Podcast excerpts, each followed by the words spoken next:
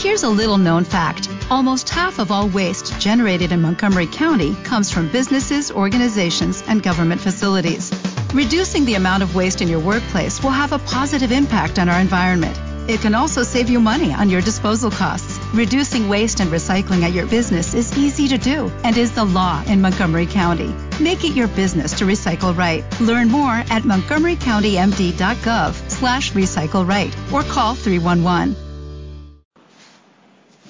Buen día a todos y bueno, lo de la foto, ¿eh? lo de la foto del perfil de Twitter de la foto de primera comunión tiene una razón de ser. ¿eh? Y es que a partir de ese día no hemos hecho nada que haya mejorado ¿eh? el recibir a Jesucristo. Luego, digamos que nos hemos quedado con la mejor foto, con la de recibir a Jesús. ¿eh? Bien, es verdad que cuando yo suelo ir por ahí a, a visitar a los niños, así un poco provocándoles, siempre les digo, ¿qué es más importante? A los niños que van a hacer la primera comunión y tienen una ilusión tremenda, ¿no? Ayer estuve en una visita pastoral y me junté con los niños y, y, les dije, vas a ver tú cómo pican. Y les digo, ¿qué es más importante? ¿La primera comunión o la segunda? Claro, casi siempre pican y dicen, la primera. Entonces les digo, ¿qué es más importante? Decir que la Ita y la Ma, que papá y mamá se querían cuando se casaron o que se lo sigan diciendo ahora diez años después. Los niños dicen, no, no, que se lo digan ahora, que se lo digan ahora, dicen los niños, ¿no? Bueno, entonces, ¿qué es más importante? ¿La primera comunión o la segunda? La segunda, lo entienden enseguida, ¿no? Pero es verdad, ¿no? Que, nuestras segundas, terceras, cuartas, quintas, ¿no? Comuniones, encuentros con Cristo, tenemos que tener siempre el recuerdo del amor primero ¿eh? y que no se borre nunca, ¿no? De nuestro, de nuestro corazón. Bueno, yo le doy gracias a Dios por compartir este momento de la Asamblea de Cristians con vosotros. Decir que, pues, aunque no, aunque no había estado nunca así físicamente, ¿no? Pues entre vosotros, que os he seguido la pista, especialmente a través de Forum Libertas, a través de otros libros, testimonios publicados. Bueno, pues la verdad es que con nuestros límites y debilidades, que todos los tenemos, pero sin duda alguna la obra del Espíritu Santo se sirve también de vosotros, así de claro. El Espíritu Santo es capaz de hacer obras grandes con medios débiles y lo hace. Voy a la charla, ¿eh? sin, perder más tiempo, porque el tema, el título, La providencia del pontificado del Papa Francisco, recientemente en esa en esa entrevista que me hicisteis en Foro Libertas, pues titularon, eh, titularon la entrevista El pontificado de, del Papa Francisco es una jugada, eh, es una jugada maestra de la divina providencia. ¿En qué sentido digo eso? Voy al tema. En primer lugar, insertando la figura del Papa Francisco en un kairos.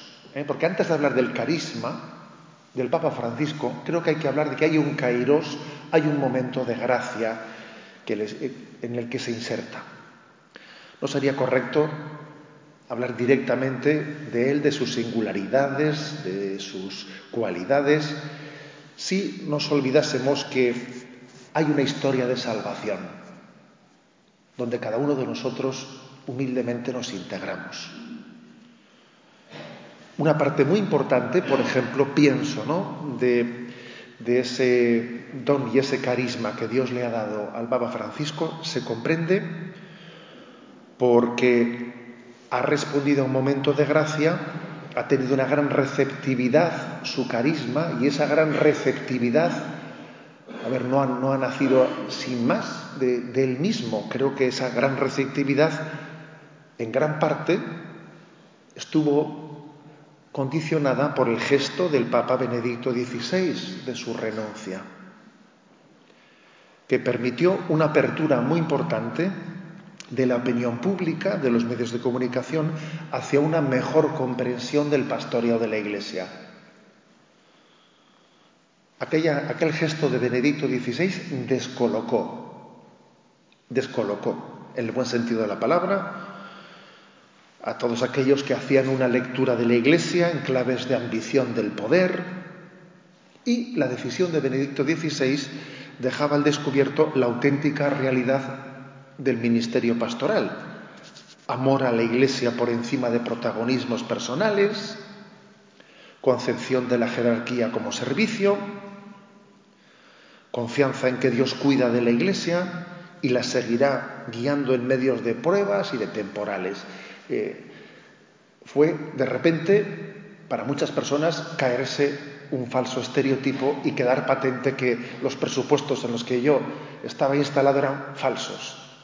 El gesto de este hombre deja, eh, deja totalmente denunciados los presupuestos ideológicos. A lo anterior se añade el modo en que se realizó la elección del Papa Francisco, que dejó patente también aspectos importantes. La no existencia de estrategias humanas en la elección del sucesor de Pedro,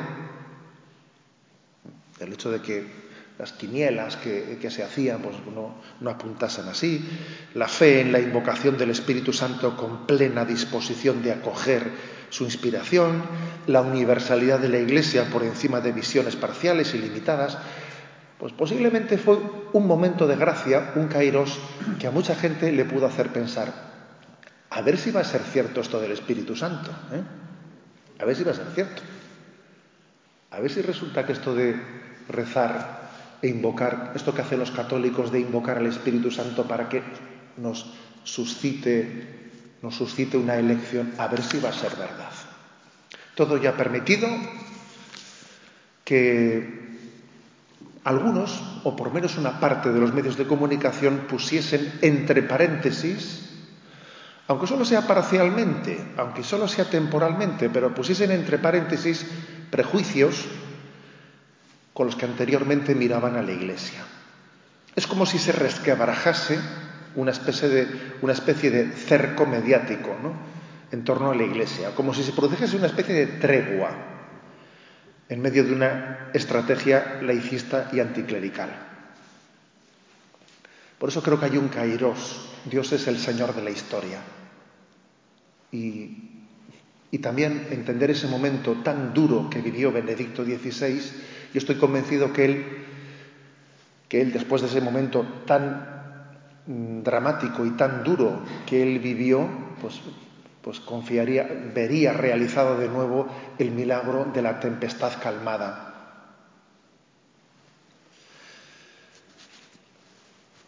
¿Dónde, percibo también eh, ese carisma y esa asistencia del Espíritu en el Papa Francisco.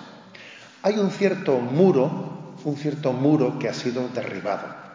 Un muro, si queréis, que yo diría que es más persistente y más duro y de más metros de altura que el muro de Berlín. Me refiero al muro de la desafección. Me viene a la memoria la famosa frase de San Agustín, eh, que es clave. Para poder amar hay que conocer. Eso es verdad. Pero todavía es más verdad que para poder conocer hay que amar.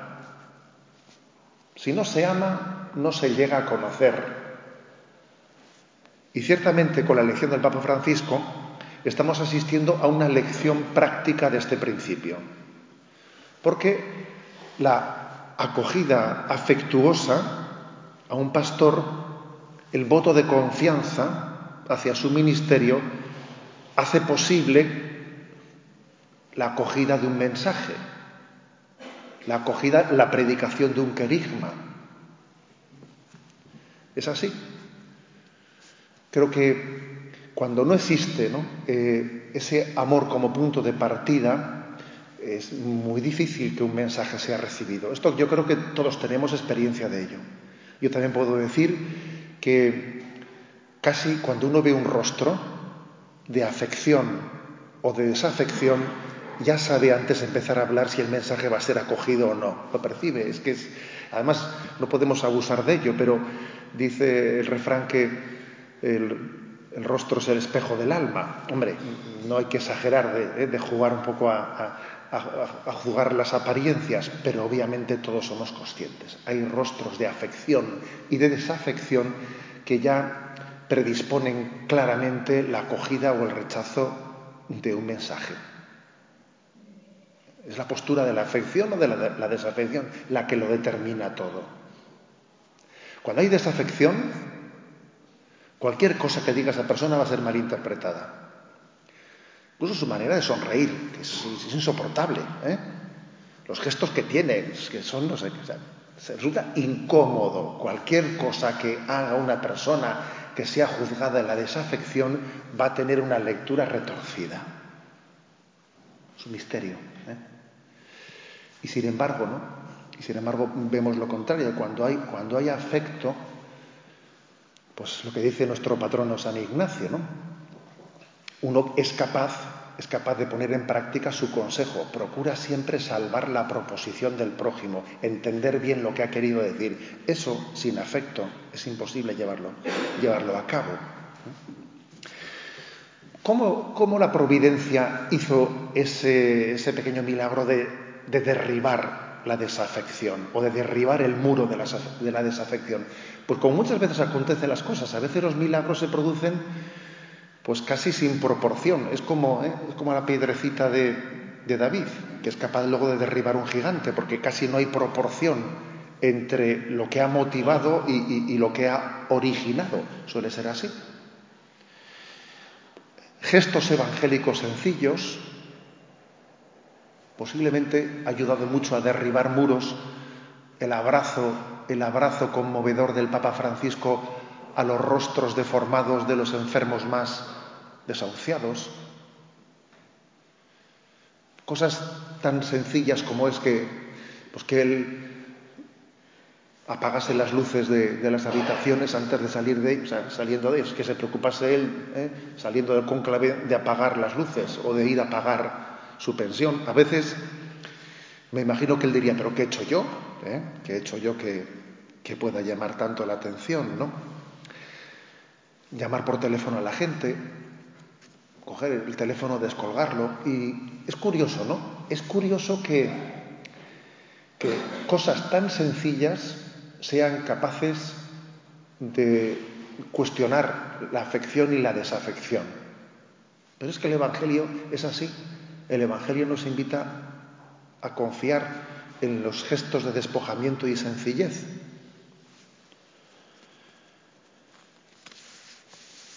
Igual que dice, hay un proverbio, un proverbio árabe, ¿no? que dice, la envidia señala las virtudes del envidiado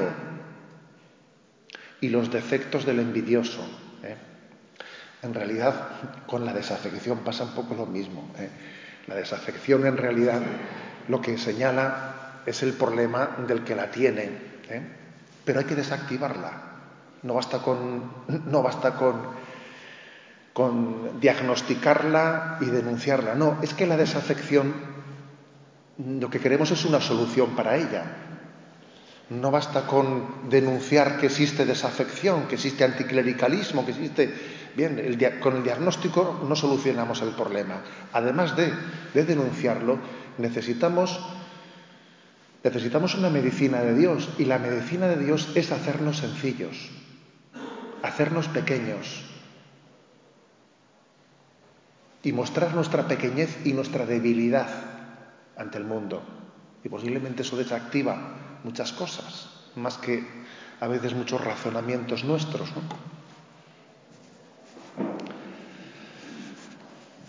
Bueno, la resultante, ¿no?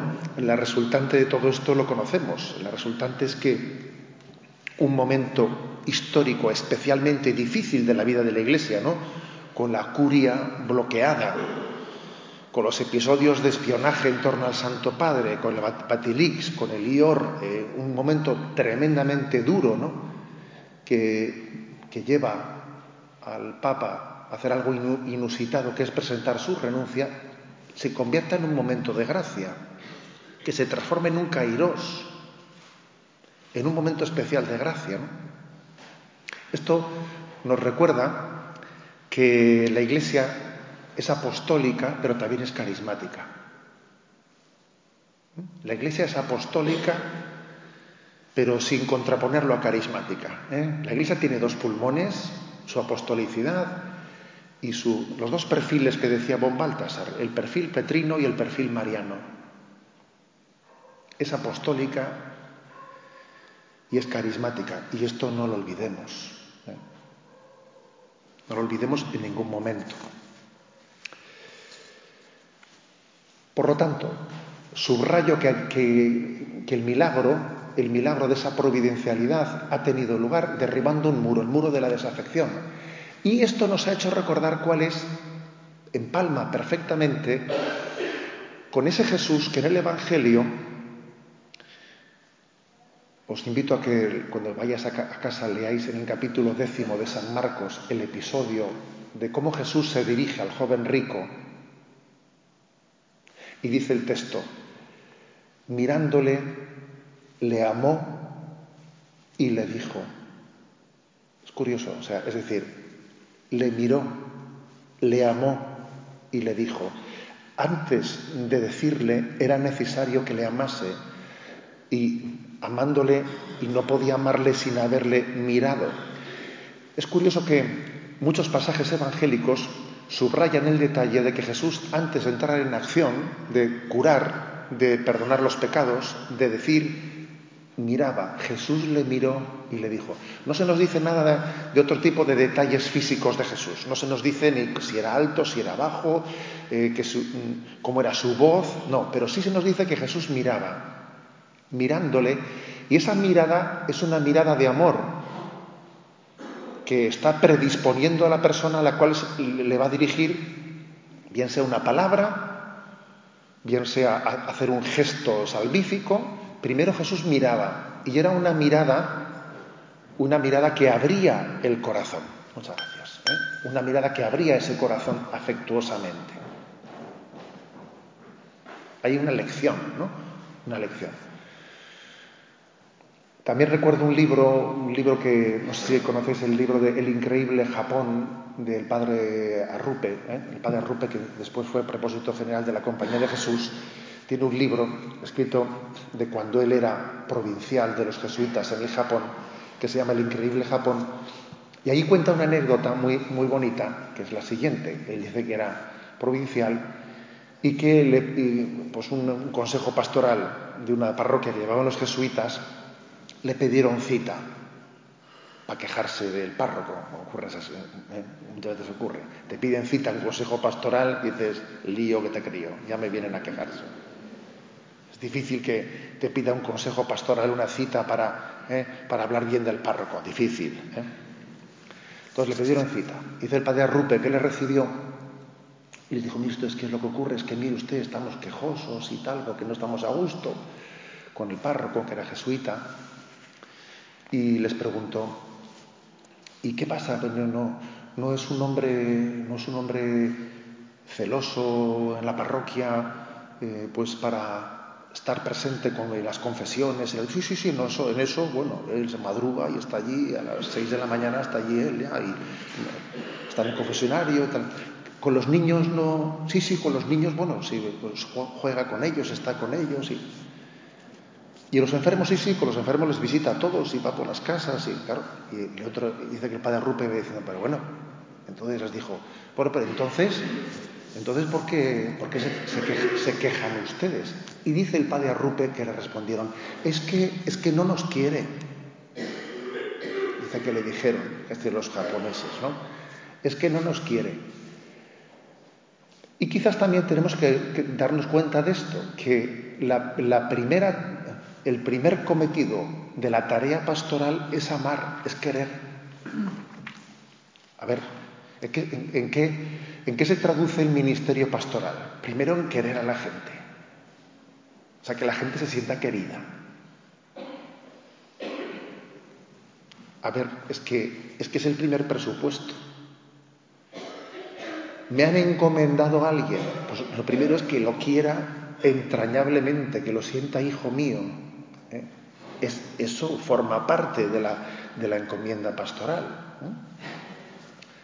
Por eso ese Jesús que mira y al joven rico y al mirarlo le amó y amándole le dijo, bueno, pues nos explica también un cierto, ¿eh?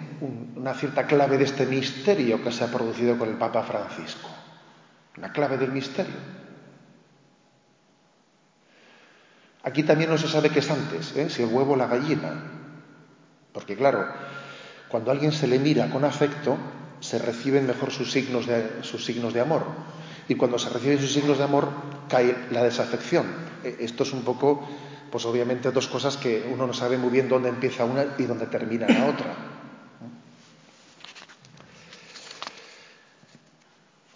Por eso, aunque el Papa, ¿no? aunque al Papa le hayan nombrado pues, el hombre del año y que si las revistas, etcétera, etcétera, ¿no? En realidad, pues el auténtico ¿eh? protagonista es el Espíritu Santo y la providencia que hace su obra de salvación.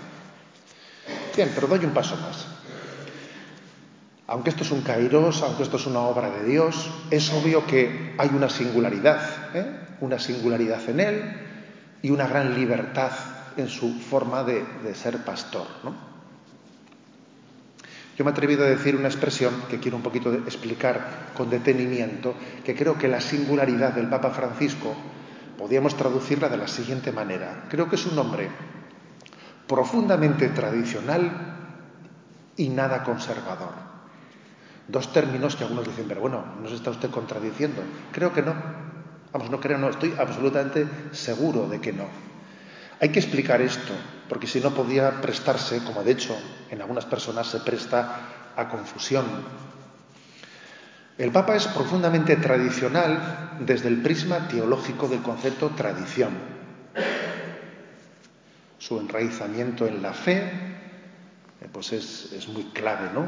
Eh, su, continuo recurso al catecismo de la Iglesia Católica, pues la utilización habitual en sus recursos, en sus, en sus discursos de conceptos olvidados por la modernidad, como es el del influjo de Satanás, que lo tiene siempre en sus labios, hablando de la, de la acción de Satanás, el peligro de la mundanización, una serie de cosas de esas que tenemos olvidadas y son, eh, son pues, pues unos, términos evangélicos que en nuestro discurso moderno pues hemos olvidado para, quedar bien en la foto eh, y ser políticamente correctos. El Papa, sin embargo, no hace ninguna concesión eh, a la modernidad así entendida, sino que se afianza plenamente en la tradición. Y al mismo tiempo, Digo que el Papa Francisco es nada conservador desde la perspectiva de que el Papa hace reforma de los usos y costumbres clericales y eclesiales que no tienen que ser confundidos con la tradición de la Iglesia. Y es que a veces solemos confundir ser conservador con ser tradicional. Los conservadores generalmente suelen ser conservaduros ¿eh? o conservauros, digámoslo así. ¿eh? O los conservadores suelen ser más bien conservaseguridades y estatutos personales de seguridad y hábitos de vida. Y eso tiene poco que ver con la tradición, porque los santos que defendieron la tradición de conservaduros y conservaseguridades nada, se jugaron el tipo, eran mártires. A ver, San Atanasio era un campeón de defender la tradición, pero de conservador, en, el sentido de conservar su estatus de vida, absolutamente nada. Por defender la tradición, no se conservó a sí mismo ningún, ningún estilo de vida que le diese falsas, que le diese seguridades. La combinación que hace el Papa de estos dos aspectos, plena fidelidad a la tradición y libertad evangélica para discernir sobre los modos eclesiales, le coloca, yo creo que en una situación privilegiada para la reforma de la Iglesia, ya que favorece la atención a lo esencial, a lo esencial, evitando que lo secundario ocupe el lugar de lo, sustancial. Bien, doy un paso más. Bien, pero ¿existen malinterpretaciones y distorsiones? Sí, claro que existen. Y es bueno que también hablemos de ello. ¿eh? Los medios de comunicación adolecen ¿eh? de la formación teológica necesaria para poder dar eh, una noticia equilibrada de este aspecto, para distinguir entre, entre ser amante de la tradición o ser conservador, lógicamente los medios de comunicación no tienen la capacidad de distinguir eso. Y entonces suelen enfatizar aspectos más bien superficiales, pues que eso, pues eh, hay que ver, ¿no? Pues cómo se puede llegar a, llenar páginas sobre los zapatos de un papa y de otro, pues así, bueno, pues cada uno se eh, subraya lo que puede. ¿eh? Mediante una selección interesada de gestos del Papa y silenciamientos de otros, bueno, pues se, juega a contraponer. Porque en el fondo, no, claro, los medios de comunicación, aunque hayan, sí, recibido también una gracia de superar la desafección, pero no terminan de creer que la Iglesia está conducida por el Espíritu Santo. Y entonces la foto que van a dar de la vida del Papa Francisco va a ser siempre muy limitada, ¿no? Y pues subrayarán que el Papa, ¿eh? que el Papa en la rueda de prensa dijo yo no juzgo ¿eh? a un homosexual y silenciarán pues que había dicho si, si, si cumple la voluntad de Dios y si, sigue ¿no? los caminos los caminos pues, de, la, de la castidad, eso lo silenciarán y únicamente dirán la segunda parte y silenciarán otros aspectos que ha dicho el Papa, pues que no les encajen según el tipo de foto que quieran transmitir de él. Es decir, existe una selección interesada, bueno, por una parte interesada, pero también una cierta incapacidad de conjugar los gestos del Papa y frases del Papa que muchas veces pueden, pueden ser percibidos como contradictorios. Entonces, como son percibidos como como contradictorios uno selecciona y se queda con una foto parcial. parcial. Y a nivel eclesial, pues a nivel eclesial, aunque sea en otro nivel distinto que los medios de comunicación, también nos pasa esto. Yo recuerdo que cuando Benedicto XVI hizo aquel gesto de renuncia, escribí una carta en el periódico San Sebastián y mandé una carta a todos los sacerdotes y les pedí que hiciesen el gesto de que en el momento en que saliese, bueno, de, orar profundamente, pues durante la celebración del conclave por la elección del Papa, ¿no? Y les pedí que hiciesen el gesto de que cuando saliese la fumata blanca resonasen las campanas de las parroquias antes de conocer quién era el elegido. Les dije, es que si esperáis a saber quién es para tocar la campana, no tenemos fe. ¿eh? Les pedí eso. Sé que algunos, algunos lo hicieron, otros no lo hicieron. A nosotros nos coincidió que estábamos la peregrinación diocesana en Tierra Santa y justo cuando íbamos a comenzar la hora santa en Gesemaní sonaron las campanas de Jerusalén. ¡Ay, Papa! Pero no se sabe quién es. Comenzamos la hora santa en Gesemaní. Y en el momento de dar la bendición del Santísimo ya supimos el nombre. La verdad es que nosotros vivimos ese momento como un, momento inolvidable, ¿no? que quedó grabado en nuestros corazones. Bien, a nivel eclesial obviamente se ha dado un paso muy importante. Es una gran ayuda la que hemos recibido para superar el complejo, el famoso complejo antirromano del que habló von Baltasar. Hemos tenido un racionalismo europeo, eh, pues, una, eh, pues un galicanismo que se ha extendido también a las iglesias europeas, que había inducido antipatía hacia la Santa Sede y creo que sí hemos recibido un don de sanación, bueno, pues importante, importante. Pero no seamos ingenuos, todavía queda mucho, queda mucho para, que la sanación sea plena. ¿eh? También existen quienes, quienes tienen una recepción parcial y manipulada del, pontificado, porque en realidad su problema no está con el Papa, sino con el papado. ¿Eh? Y perdonad que sea tan claro, es que es así, es que eh, el problema pues de, pues de, ciertas concepciones racionalistas no está con el Papa, está con el papado. Aunque también, aunque también Estoy convencido que en, una, en otra parte importante de la Iglesia, aquí se ha dado un paso hacia adelante en la buena dirección, que el siguiente Papa que le suceda al Papa Francisco va a ser mejor recibido, que lo fue el cardenal Ratzinger, sin duda alguna.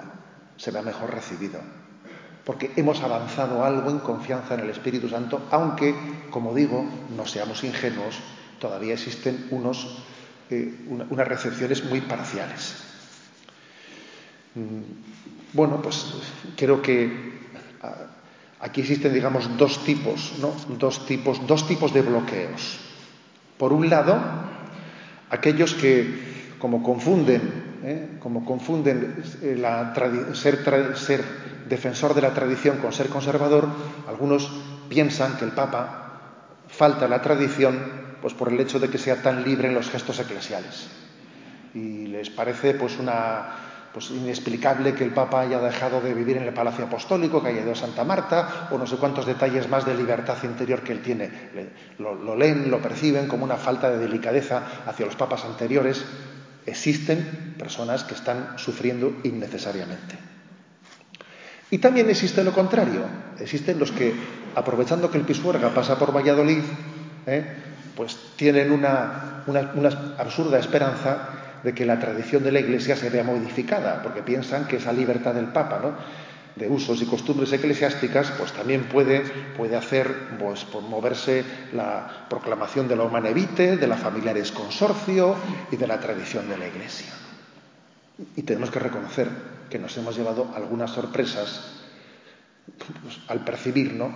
que también en nuestro mundo eclesial pues resulta que existían porque es obvio ¿no? que existían eh, pues incomodidades con el magisterio de la Iglesia que ahora algunos pretenden aprovechar este momento pues para pues para como si esta fuese una ocasión de modificar la tradición de la Iglesia, que obviamente es una pretensión absurda. En el fondo, yo creo que se repite la historia de lo que pasó con el Concilio Vaticano II. Igual que después del Concilio Vaticano II hubo una recepción correcta y una recepción incorrecta del Concilio Vaticano II, creo que también la historia se repite en este momento. Existe una recepción correcta del pontificado del magisterio del Papa Francisco y una recepción con intento de manipulación. Lo que ocurre es que Claro, hay una gran ventaja en, esta ocasión y es que está publicado el Catecismo de la Iglesia Católica, es que ha habido todo un magisterio eh, de encíclicas que ha desarrollado después del posconcilio y, yo confío en que también esa crisis de receptividad sea mucho más fácilmente sanable que lo que ocurrió eh, eh, con el concilio, con esa hermenéutica de la ruptura de la que habló el Papa Benedicto XVI. Bueno, y dicho esto, la clave del carisma del Papa Francisco, la estrategia de lo esencial, de lo esencial. A veces tenemos que reconocer que hemos sido un poco pardillos, como se dice así popularmente. ¿Qué pardillos somos cuando la Iglesia tiene una manera de presentarse ante el mundo en la que vamos siempre a remolque de la, agenda de lo que los medios de comunicación, etcétera, nos plantean. Y entonces, claro, siempre, siempre en ese, en ese tipo de, presentarnos delante del mundo somos reactivos y estamos siempre, pues, como un tenista, como un tenista que está en la, parte, en la parte de atrás del campo, devolviendo pelotas casi in extremis que, que, Y sin embargo, creo que lo que el Papa Francisco ha hecho es subir hasta la red y no jugar la partida atrás devolviendo pelotas dificilísimas, ¿no? Como eso, como cuando estamos ante un medio de comunicación y no tienen otro tema para preguntarnos que el aborto, los homosexuales y no sé qué. Entonces yo creo que la clave del Papa Francisco es jugar nuestra propia partida siendo propositivos, no reactivos y por lo tanto no seguir la agenda que nos plantean los demás, sino tener nuestra propia agenda de predicación y de comunicación. La estrategia de lo esencial. Yo creo que el milagro del Papa Francisco ha sido llevar al telediario el sacramento de la confesión y ponerse la por cierto, dentro de poco se va a celebrar las 24 horas con el Señor, esa iniciativa que se inició el año pasado, de que el Santo Padre nos pide que tengamos alguna iglesia con un gesto de iglesia de puertas abiertas, con 24 horas de confesiones ininterrumpidas. Y cuando el Papa Francisco el año pasado propuso eso, y salió él confesándose el primero, y eso salió en el telediario de la noche, yo dije, es increíble que se pueda llevar el Evangelio puro al telediario, sin tener que tener siempre ¿no? pues una agenda en la que nosotros respondemos a los temas polémicos que parece que son los únicos que interesan. O lo que hizo el Papa con la difusión de la misericordina ¿eh? en aquellas cajitas en la, Plaza de San Pedro. Creo que el milagro consiste en que el querigma sea la noticia. Ese es el milagro. El milagro es que el querigma evangélico ocupe un titular y la gente tenga conciencia de que esto es lo esencial y que no me timen, ¿eh? que no me timen con que eh, la Iglesia está siempre hablando de no sé qué y no sé cuántos, ¿no? Recuerdo una, entrevista, no hace mucho, pues en la televisión vasca, en la que en la que el periodista pues, me pregunta, ¿por qué la Iglesia habla siempre de temas de aborto y de sexo y tal, tal, tal, tal? Y le dije al, entrevistador, es que me has quitado la pregunta, me la has quitado de los labios, porque yo pensaba preguntarte a ti, ¿por qué siempre me preguntas por esto? Le dije, es que, es que te has adelantado, te pensaba preguntar yo a ti, ¿no? Pobre, no sé, un poco... Esta es, creo que es la clave, ¿no? La clave está en que, en tengamos el centro, el centro de gravedad lo tengamos en el querigma. Igual que el Señor en el Evangelio Jesús predicó el reino de Dios mediante signos y palabras, gestos, signos y palabras. Creo que también, o sea, podemos decir que la forma de, ejercer el pastoreo del Papa Francisco es también sacramental, es decir, es combinar los gestos, los signos y las palabras. Y yo distinguiría los signos de, su, predicación. Los signos, por ejemplo, son lo que hizo como la elección de Lampedusa como su primer viaje fuera de la península itálica, el báculo de madera de cayuco que allí utilizó, el altar sobre la patera, la elección de Santa Marta como su lugar de residencia, sus gestos sencillos de el lavatorio de los pies en la cárcel con los jóvenes, son sus signos. Los gestos, los gestos del Papa Francisco por ejemplo, uno es muy claro su cercanía con Benedicto XVI en Castel Gandolfo, la publicación de su primera encíclica a cuatro manos, en un claro signo de continuidad, la ternura que manifiesta a los enfermos, son los gestos. Y las palabras, ¿no? Las palabras hay que, hay que destacar que a veces el Papa cuanto más comunica es cuando improvisa, ¿no? Y, y elige palabras que son capaces de hacer en sí mismas ya un titular, como cuando utilizó la palabra vergüenza y resonó en todo el mundo, ¿no? Con una contundencia inusitada. Digamos también que, él tiene, se ha atrevido a hacer géneros novedosos comunicativos. ¿eh? Permitidme que subraye yo un poco el tema de la comunicación, porque es quizás pues un poco lo que aquello de lo que un servidor se ha ocupado más, ¿o no?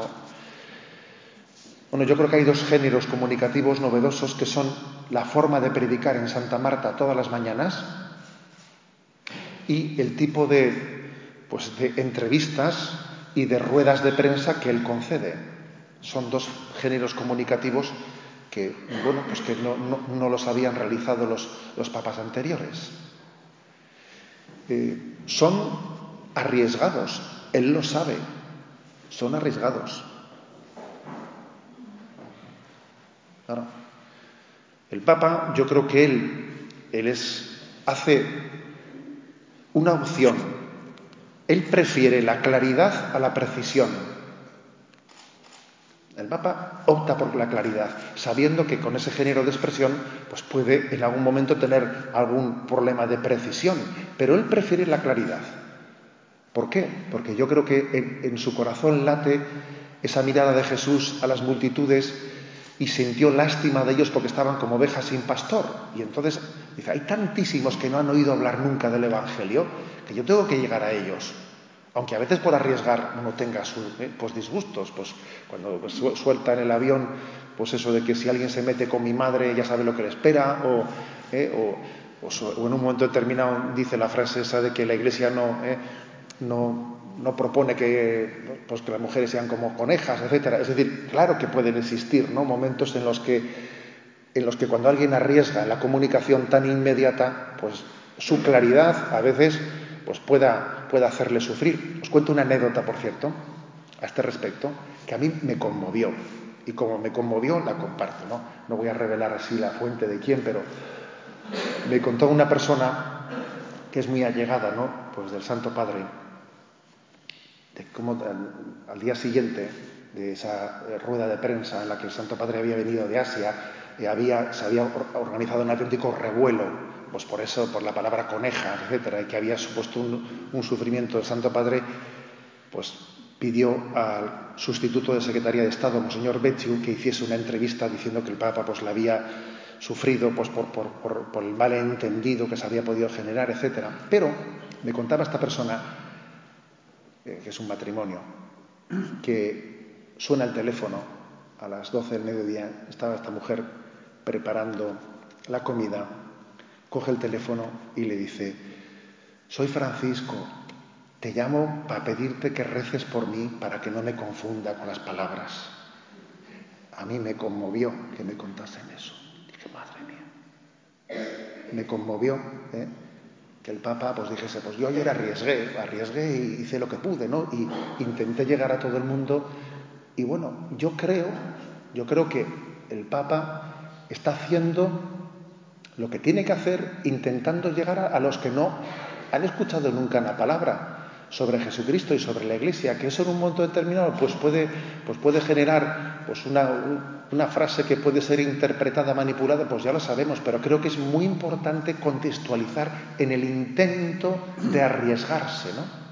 Yo, yo entiendo que la famosa frase del Papa Francisco en, el Evangelii Gaudium, prefiero una iglesia herida por haber salido a la calle que no enferma por haberse quedado en casa. Yo creo que es que eso, en el fondo ese es él mismo en retrato puro. Ese es él. ¿eh? ese es el mismo, su forma de actuar. Prefiero tener el tobillo ¿eh? roto pues por haberme tropezado que no estar fofo por estar en casa.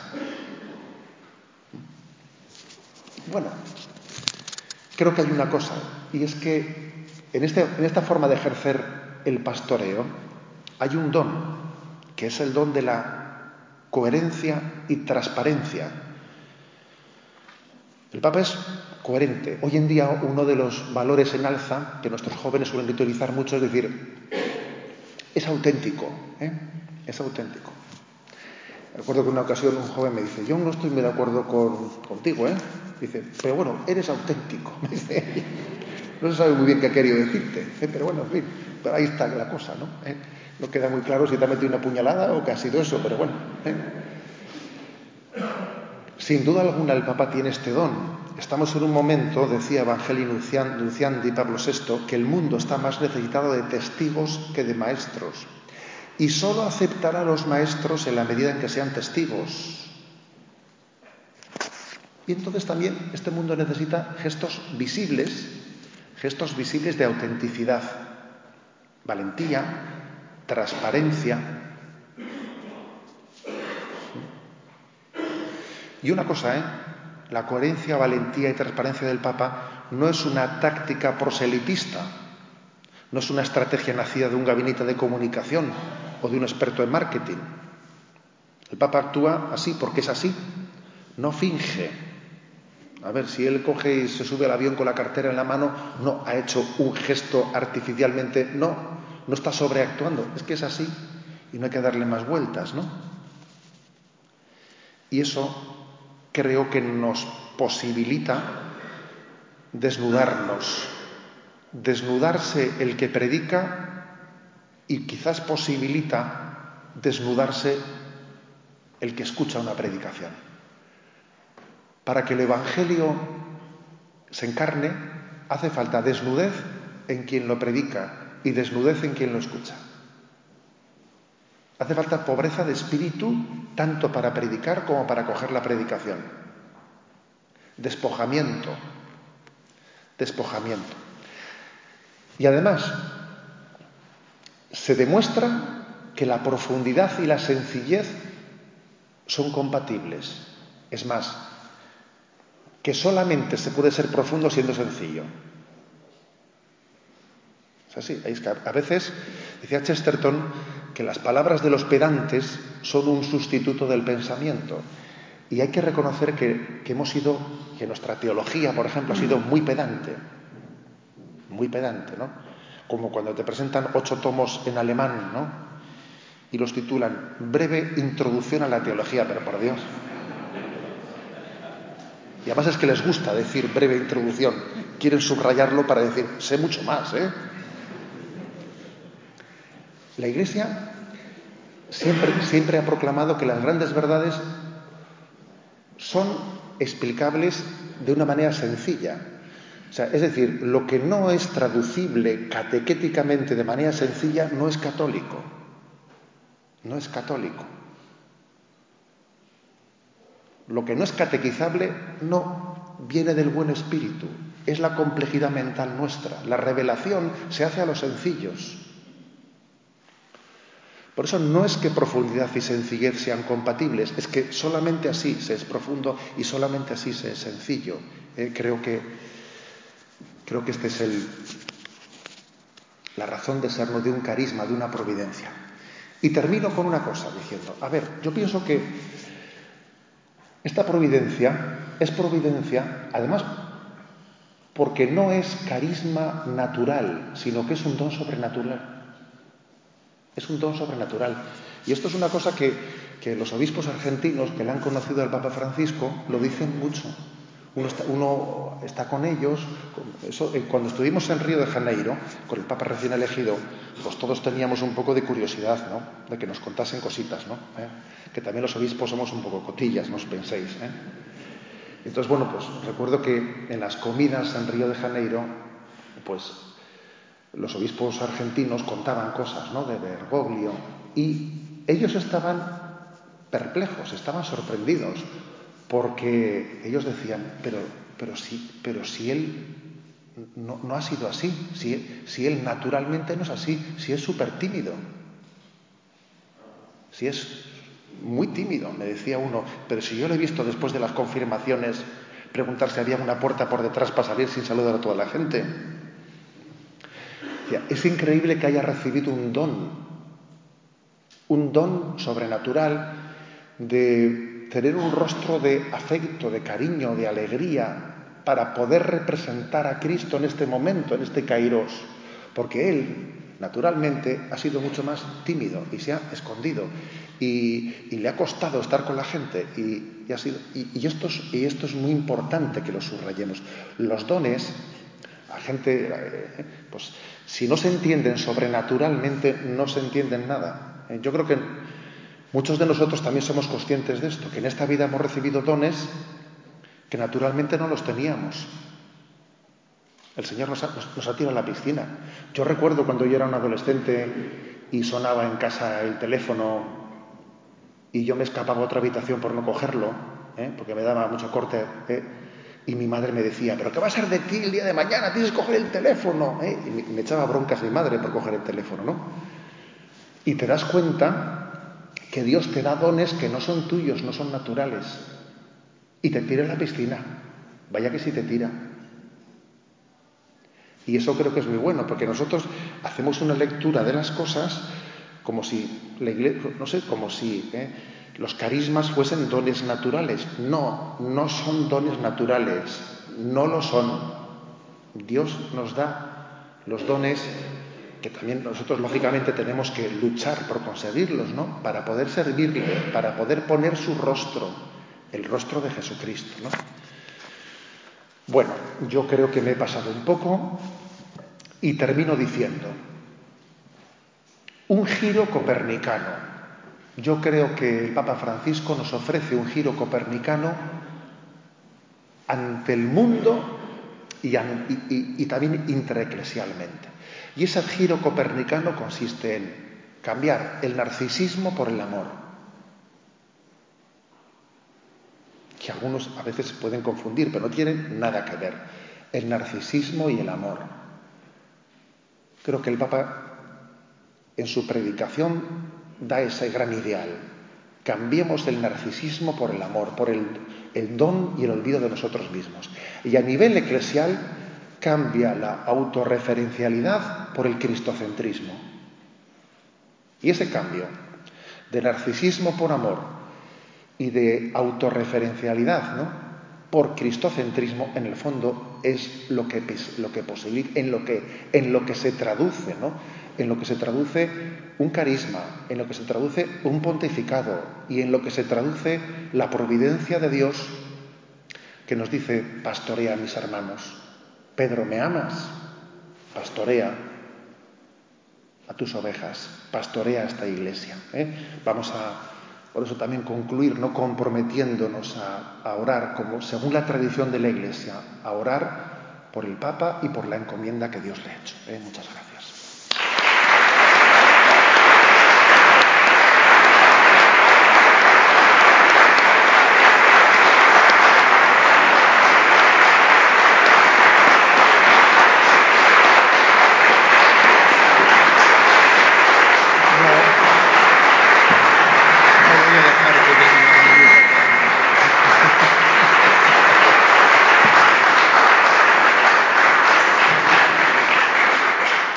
Muchas gracias, obispo Ignacio. Creo que las expectativas han quedado más que satisfechas.